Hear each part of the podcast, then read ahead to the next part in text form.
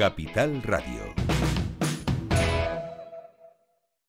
El remate de la mañana con Esther Gómez. Sé que hay en tus ojos con solo mirar que estás cansado de andar y de andar y camina girando siempre en un. Sé que las ventanas se pueden abrir, cambiar el aire depende de ti, te ayudará, vale la pena una vez saber que se puede. Saber que se puede, claro que sí. ¿Quién llega con esta sintonía? Pues nuestro querido compañero y colaborador Abel Román Hamid, coordinador de la Alianza de, de, Vecinos de Tenerife y Red Canarios contra la Crueldad Animal, que viene hoy con una sonrisa. No sé si habrá conseguido solucionar alguno de los problemas que tratamos aquí de los vecinos de la isla de Tenerife y de toda Canarias. Muy buenos días, Abel, bienvenido. ¿Cómo bueno, estás? Buenos días, Esther, y un saludo cordial a todos los vecinos de Tenerife y de Las Palmas. Bueno, esta sonrisa es porque hoy tenemos el placer y el agradecimiento de contar aquí con el señor don López Afonso, candidato del Partido Popular eh, para el Cabildo. Uh -huh. Y los vecinos, eh, en esta época en las cuales nos vamos a ver obligados, obligados, entre comillas, a votar, queríamos saber, y por eso estamos trayendo aquí a políticos para ver cuál es el rostro, por lo menos eh, la perspectiva nuestra es ver el rostro humano, uh -huh. la sensibilidad que tienen los políticos ante los problemas para resolverlo de un punto de vista social, porque eso ya denota, ya después, si tienen buena voluntad, lo demás, eso cae. Ajá. Por eso mmm, queremos saber, para que los vecinos estén enterados, cuál es la sensibilidad social del, del señor López, ¿sí? uh -huh. para resolver los problemas que tenemos del día a día de los vecinos, porque nosotros, los vecinos, no nos, sobre todo en el tema, cuando son temas mmm, localistas como el ayuntamiento y el cabildo, los vecinos lo que nos interesa son los problemas del día a día.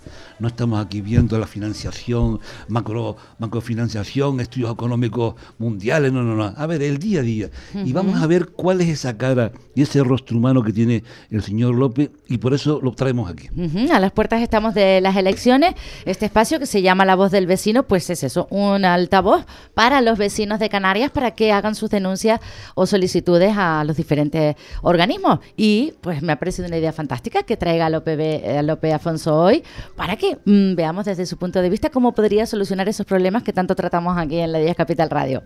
Bien, eh, vamos a empezar por un, un tema mm, por, por, el cual yo conocí a, a don López. Uh -huh. Tenemos tres o cuatro temas, no más, porque queremos tratar los temas con un mínimo de, de profundidad.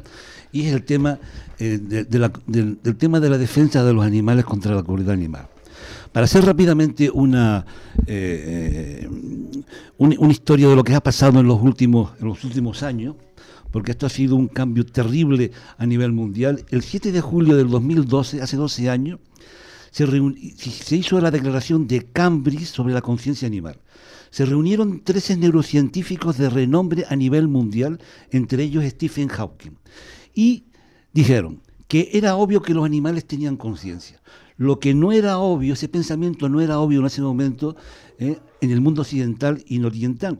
Y lo que descubrieron fue que los procesos cerebrales de los animales indicaban que eran idénticos a los seres humanos, con lo cual tenían conciencia y con lo cual tenían la sensibilidad de captar el sufrimiento y tenían todo el derecho a que se les respetara y no se les causaran sufrimientos innecesarios y gratuitos.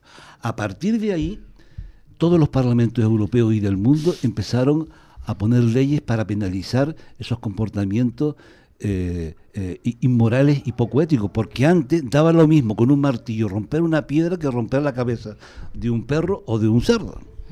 Afortunadamente el ser humano ha evolucionado y el tema de la crueldad animal yo creo que ya eh, está más que tratado. ¿Y cuál es la pregunta que quiere formularle sí, bueno, Abel sí, exactamente a, a, ¿En relación a qué? Sí, rápidamente, rápidamente, vamos a ver. Entonces, ¿esto qué, impl qué implicó todo esto? Implicó que la, la, ética y la moral cambió. Ya en las acciones de la vida diaria, eh, que uno hace acciones y si provocan sufrimiento, ahí implica una, una falta de ética y de inmoralidad. ¿Qué ocurrió con esto, este desarrollo? Que ya, que ya la ética y la moral no se circunscribía solamente al tema del ser humano, sino también se ampliaba al tema animal y al medio ambiente, con lo cual el nivel de conciencia de la gente se expandió de una manera bárbara en estos tres conceptos, el ser humano, el animal y el medio ambiente. Bien, este, después en España, a partir del año 2016, hubo un boom que empezó con el tema del toro de la Vega y empezó, usted sabe que en España, a nivel europeo, es el peor país en cuanto al tema del maltrato animal. Los temas de los toros, tiraban las cámaras por los campanarios, en fin, aquí las peleas de gallo eh, eh, es, terrible, lo único, el único lugar de Europa donde se hace, eh, cazar con perros es el único lugar de Europa donde se caza con perros, en Europa está prohibido inclusive en Inglaterra. Entonces, para usted, su sensibilidad, ¿Qué opina usted sobre este tema, del tema de la defensa de los animales y de la lucha de la crueldad animal? Buenos, días, bienvenido López, que no, que, que, no, que no te hemos podido ni saludar. Ahí cogió carrerilla, ¿eh? es un tema que, que le toca y, que es muy, eh, al, que es muy, al que es muy sensible nuestro Abel. Muchas gracias, buenos días. Esther, buenos días, por, estar con nosotros. Un placer, como siempre, estar en esta casa, en la 10 Capital Radio, y particularmente en este programa que, efectivamente, como se introducía al principio, destila sensibilidad. Eh, sensibilidad en su día, eh, cuando tuve la ocasión de ser alcalde del Puerto de la Cruz, fue la que nos llevó a ser el primer gobierno municipal que implementaba dentro de su organigrama un eh, área específico que se llamó justamente bienestar animal, ah. que era algo más que una declaración de intenciones, era una voluntad clara de incorporar en las políticas públicas, aunque sea en el ámbito municipal, una forma de abordar con otra perspectiva el trato de los animales.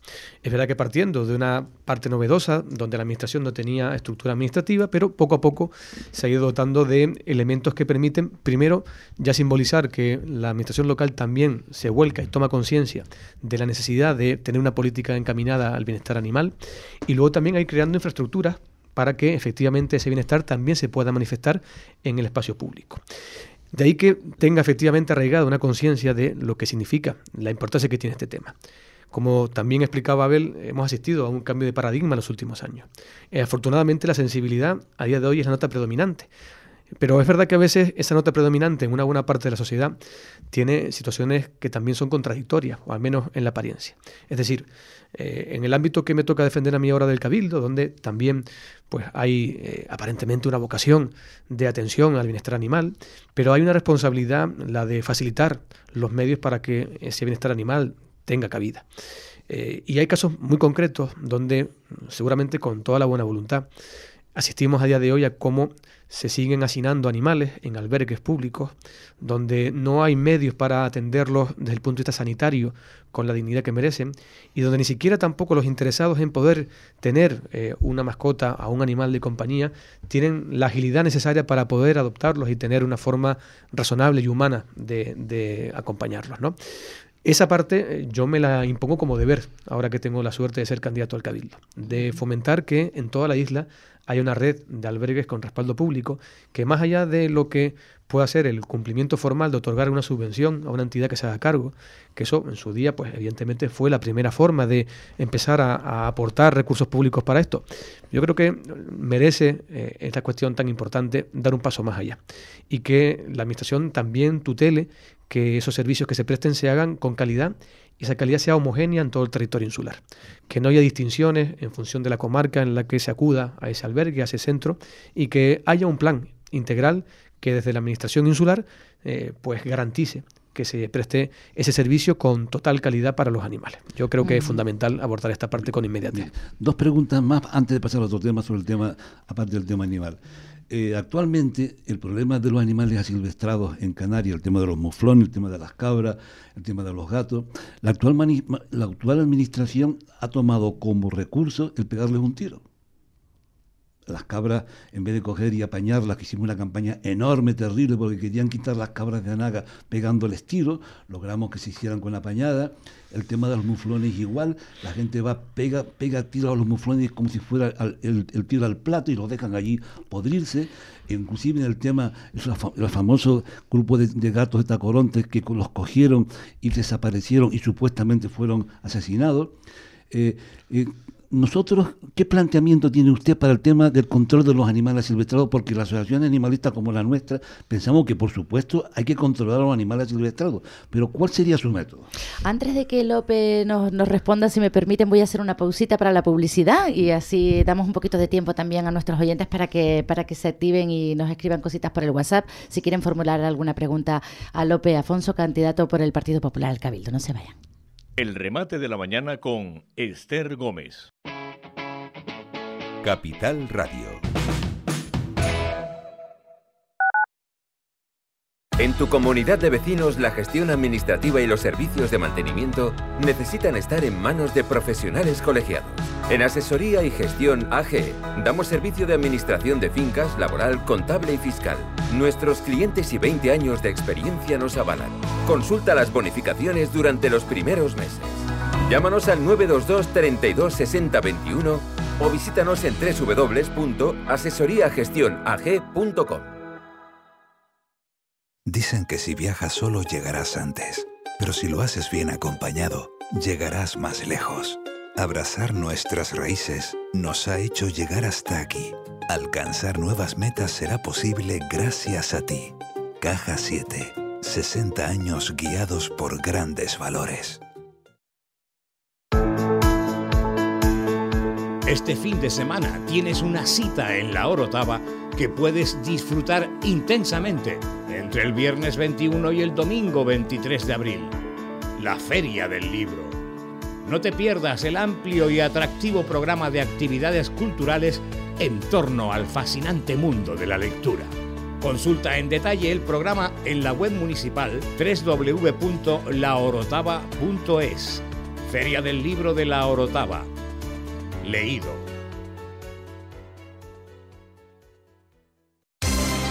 Porque somos corredores de seguros, creemos firmemente que es mejor cuando va acompañado de nuestros servicios. Segurosa cuenta con profesionales que aportan transparencia y profesionalidad. Diseñamos nuestros productos de manera personalizada buscando la seguridad y satisfacción de nuestros clientes. Segurosa trabaja con las principales aseguradoras. Para más información nos puede llamar al 922 24 6408 por WhatsApp al 688 982 922 y en segurosa.com. Talentum Tenerife es el programa formativo del Cabildo de Tenerife en ciencia y tecnología. Un ecosistema que fomenta la actitud emprendedora en jóvenes, la creación de nuevas empresas y la atracción de empresas internacionales de perfil tecnológico. Consulta los planes formativos Talentum Tenerife. Formación, conocimiento y talento. Cabildo de Tenerife. Si consumes aloe vera para fortalecer tus defensas, hazlo con un producto de calidad, con más de 20 años en el mercado y con plantas de Canarias. Aloe vera lapita sábila, con más de 200 propiedades beneficiosas para la salud. Aloe vera lapita sábila. Para más información, 928 89 71 85 y en aloelapitasávila.com. Para personas inquietas, Capital Radio.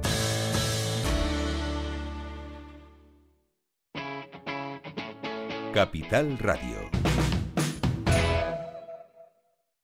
El remate de la mañana con Esther Gómez.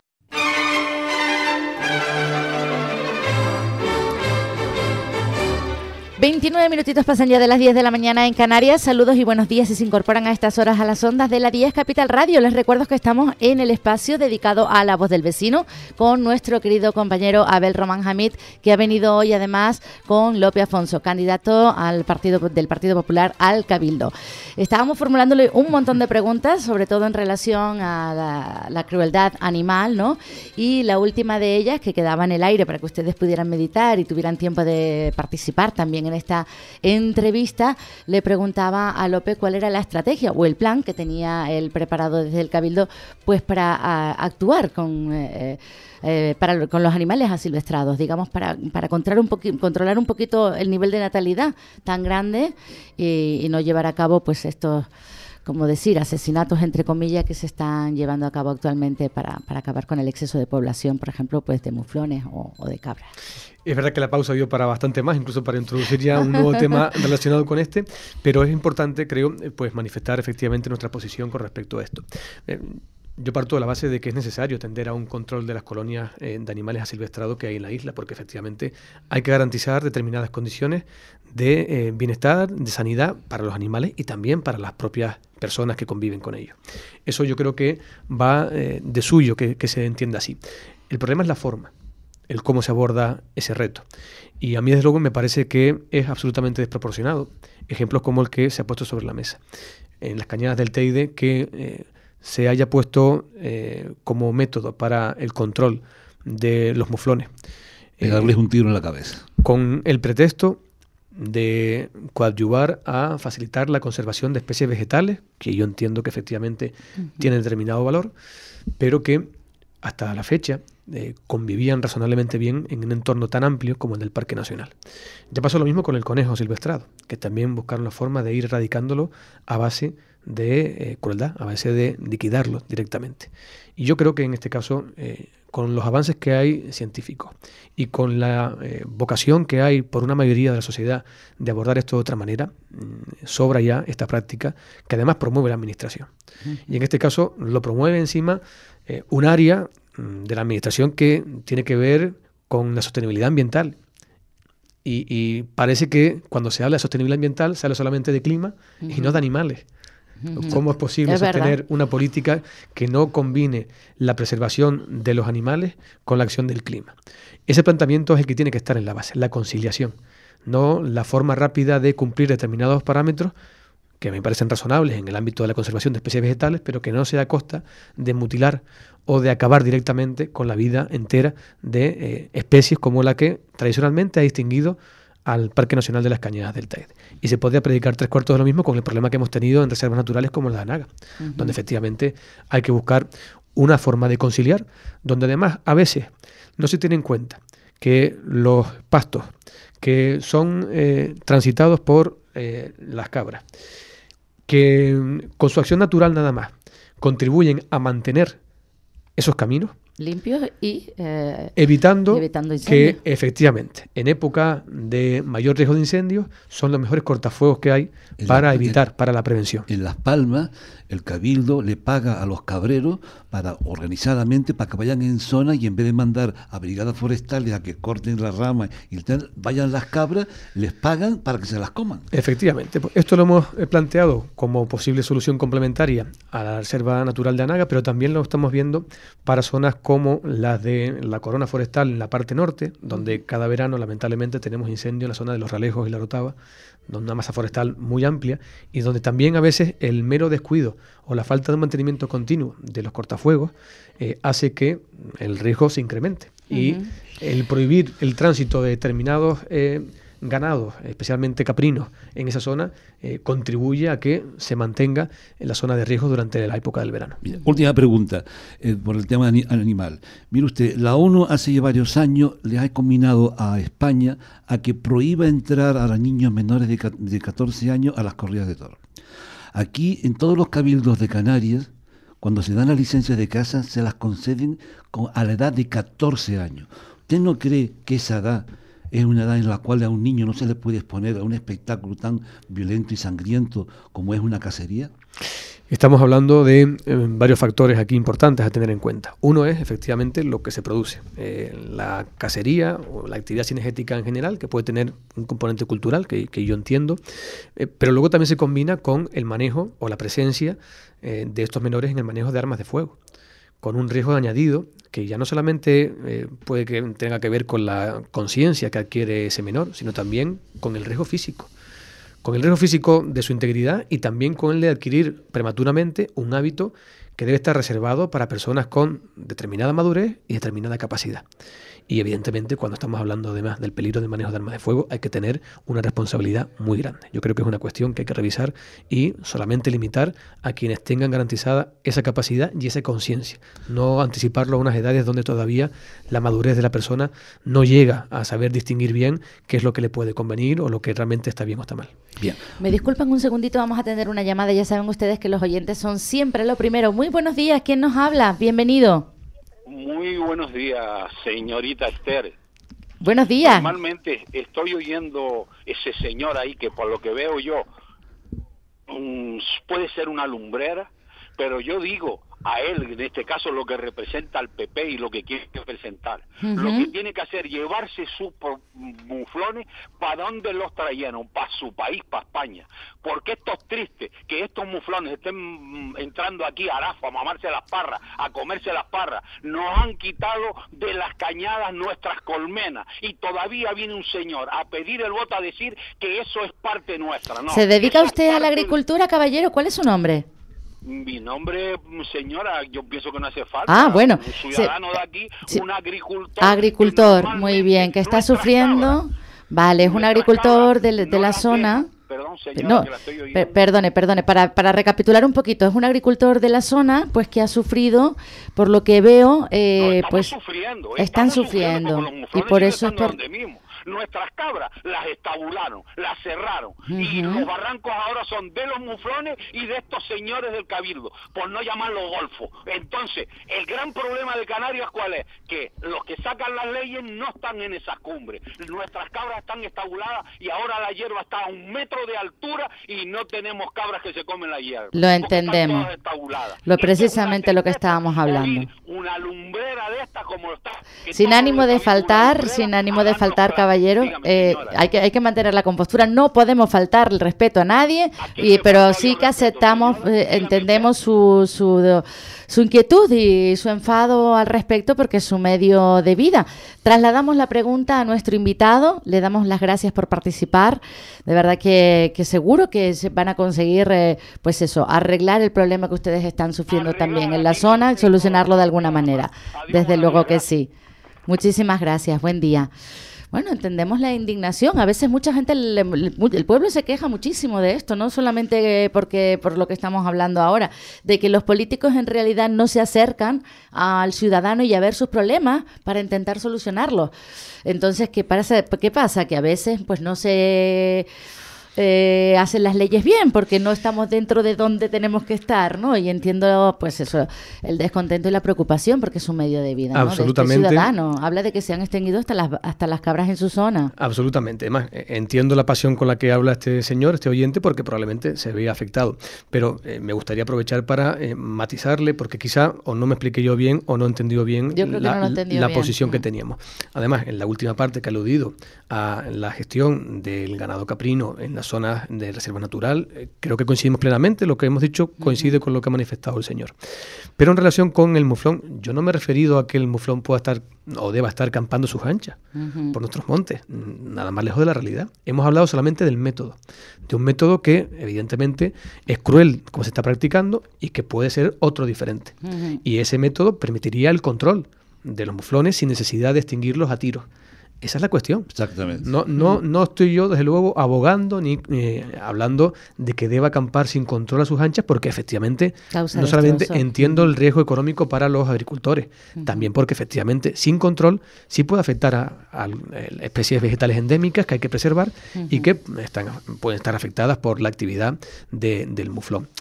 Eh, y, y por último, eh, hay que recordar que las leyes que eh, rigen nuestras políticas ambientales no se aprueban en ningún parlamento externo, se aprueban aquí en Canarias, con legisladores que son canarios, de un partido o de otro, pero son de aquí. Se supone que conocen el territorio, se supone que conocen las consecuencias de las eh, medidas que se toman en la legislación.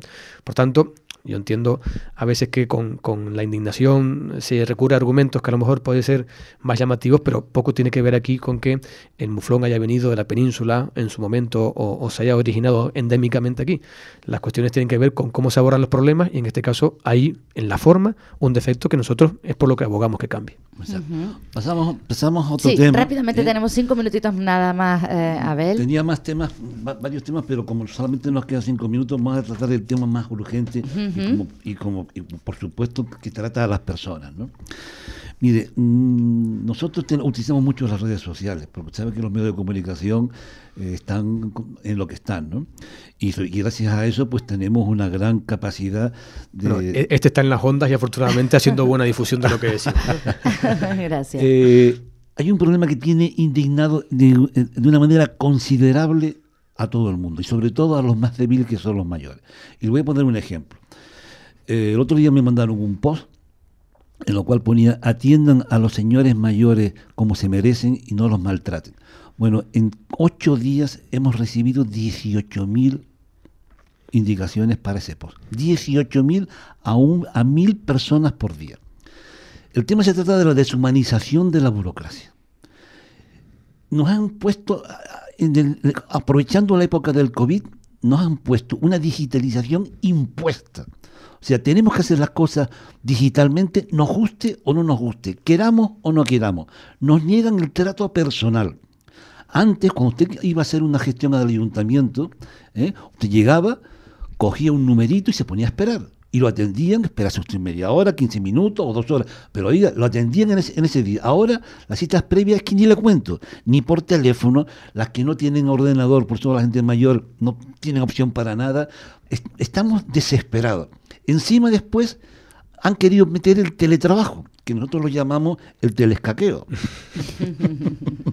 no todos los casos sucede así, todo hay que puntualizarlo, pero es verdad que puede haberlo. Porque además yo he preguntado a políticos en petit comité, y oye, vosotros a los funcionarios del teletrabajo los controláis, y dicen, no, no los, no, los controlamos. A ver. Porque además tendríamos que tener a funcionarios que se dedicaran a controlar lo que hacen los funcionarios en el teletrabajo. Entonces, eh, esto está ya en un grado de deshumanización, porque mire, eh, la deshumanización, ¿qué es? Es hacer sufrir a la gente. Y alguien, como son los funcionarios, que tienen que estar al servicio de los ciudadanos para facilitarles las cosas, lo que están haciendo actualmente es haciendo sufrir y complicando las cosas de una manera enorme. Entonces, en su área en la cual usted va a estar, que es el cabildo, y no sé si usted va a tener después también responsabilidades en los ayuntamientos, va a tratar el tema este de la, deshumanización, van a poder optar los vecinos a que si quieren que se les trate personal, personalmente, vayan a tener esa opción. Sin lugar a dudas, pero no solamente lo vamos a procurar desde los servicios propios del cabildo. Una de nuestras eh, propuestas electorales es facilitar también esos servicios a los ayuntamientos que tengan más dificultad para hacerlo. Creo que ese es el papel que tiene que guardar una institución como el cabildo, la de dar soporte y apoyo a aquellos ayuntamientos que por escaso presupuesto, escasa población, tienen pocos recursos técnicos. Yo creo que hay que garantizar que la prestación del servicio sea igual, lo más homogénea posible en cada rincón de la isla. Lo importante es la igualdad del ciudadano con independencia de que pertenezca a un municipio con más o menos recursos administrativos. Y para ello, por supuesto, que hay que garantizar que una parte importante de los servicios que se prestan al ciudadano se hagan de forma presencial. Eso no es óbice para que algunos servicios en concreto, de esos que no tienen que estar a disposición permanente del ciudadano, sí se puedan tratar por buscar eficiencia de hacer de forma telemática. Pero esto no quiere decir aleatoria.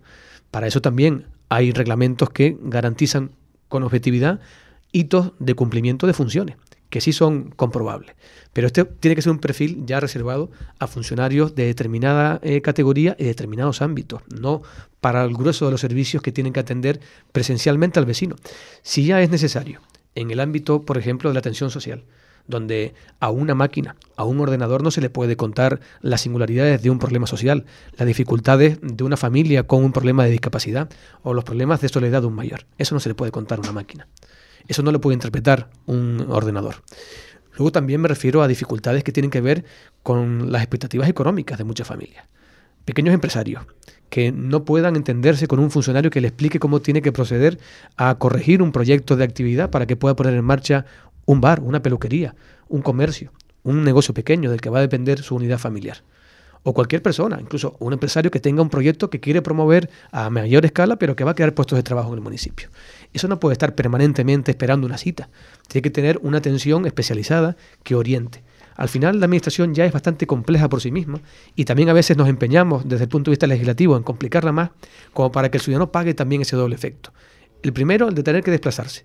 El segundo, en no recibir la atención que merece y que le oriente para salir de la duda que lleva. A veces sale con mayores dudas de las que trajo de la administración. Y eso es lo que hay que resolver. O pierdes el tiempo en el camino, ¿no? Pues es tan difícil el, incluso eh, pedir una seta que ya dices, madre mía, pues lo dejo, lo dejo. Es que, perdón por la cuña rápida, Esther, es que esto también contribuye al colapso de las carreteras. El tener que desplazar a mucha gente a determinadas administraciones públicas eh, que no pueden hacerlo en la ventanilla, por ejemplo, de su ayuntamiento.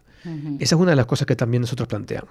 Los ayuntamientos tienen que ser la mejor embajada del cabildo. Y por tanto, la mayor parte de los trámites presenciales que se puedan hacer en el Cabildo se deben hacer también en el Ayuntamiento, para facilitar el menor desplazamiento posible al vecino.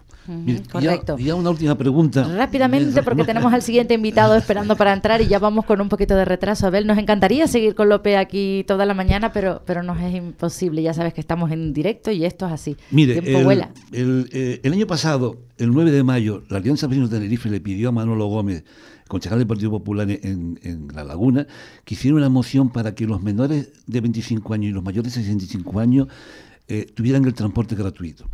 Todo el ayuntamiento de La Laguna se negó a bajar un céntimo. El 30 de mayo, el señor Sánchez parece que oyó nuestra idea y dijo, vamos a poner el, transporte gratuito. Y después en septiembre se volvió otra vez a hacer la pregunta y yo, More, Olores, el Ayuntamiento de La Laguna votó que sí, que sí, que sí, que se habían equivocado antes y que el señor Sánchez le había abierto eh, eh, los ojos. Nosotros desde aquí eh, quiero mandar un saludo cariñoso al concejal Manolo Gómez porque fue un pionero y que nos ayudó muchísimo en esta cuestión y que ha dado pie a todo este tema de lo que es el tema del transporte y su financiación, porque es un, método, un medio estratégico eh, en, cualquier Brevemente, Abel, permíteme que te interrumpa, porque ¿cuál es la pregunta? ¿Quieres preguntar si vamos a continuar con la, con la gratuidad del transporte de cara al futuro? Entiendo que será la pregunta, porque estamos todos pendientes también de ello. Sí, exactamente. El tema del transporte público, del tema de las guaguas, sobre todo, ¿eh? Es indispensable que tenga un precio eh, asequible.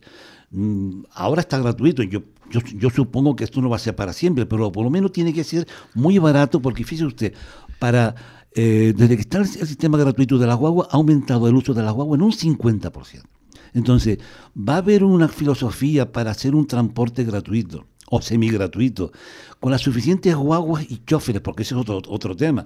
Ahora se han visto que estaban todos con el cuello al agua porque no habían guagua, porque no habían choferes. A ver, que te extiendes mucho, que se nos va el tiempo y no te... ¿Cuál va a ser tu filosofía en el cabildo para ese tema? Tú perdóname que te achuche, pero es que se extiende demasiado y no va a haber tiempo para que conteste nuestro invitado. Es mala. Llevamos casi una hora aquí hablando. Rápidamente. Cuando quieras, López, gracias. llevamos tiempo defendiendo efectivamente que es necesaria la gratuidad del transporte público. Nosotros lo hemos planteado inicialmente para los usuarios recurrentes, porque eh, la medida tiene una doble finalidad. Primero, facilitar la conciliación con el transporte público, ese eh, olvidado que queda como elemento de transporte residual en la mentalidad de mucha gente, que sea un acicate para plantearse, por el incentivo de la gratuidad, usar el transporte público. Pero un segundo efecto sería el de sacar coches de la carretera, que en los trayectos que conectan normalmente las vertientes norte y sur de la isla con esta zona metropolitana son los eh, usuarios que ayudan a congestionar las autopistas y a tener este colapso tan grande que tenemos a diario que yo he vivido esta mañana, por ejemplo, al venir aquí.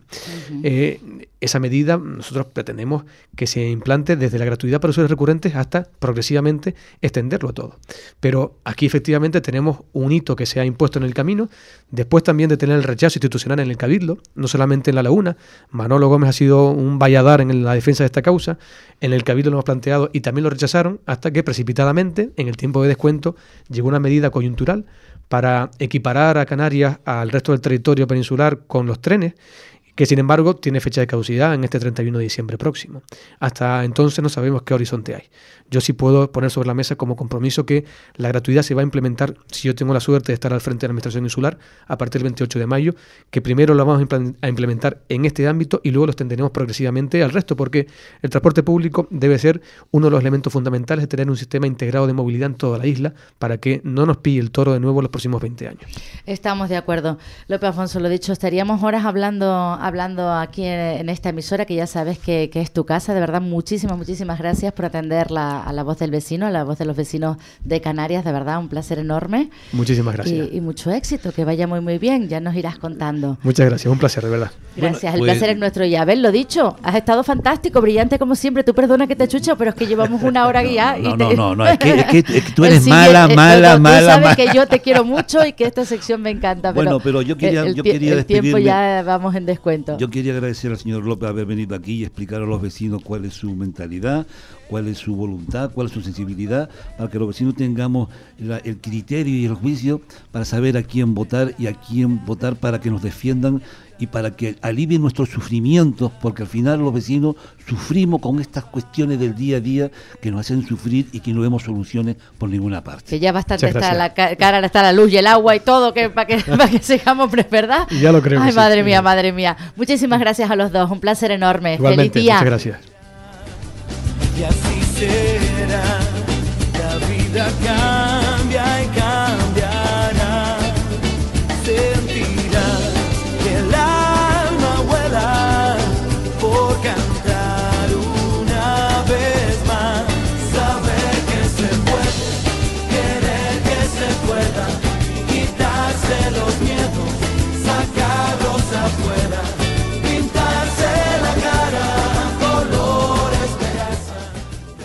El remate de la mañana con Esther Gómez.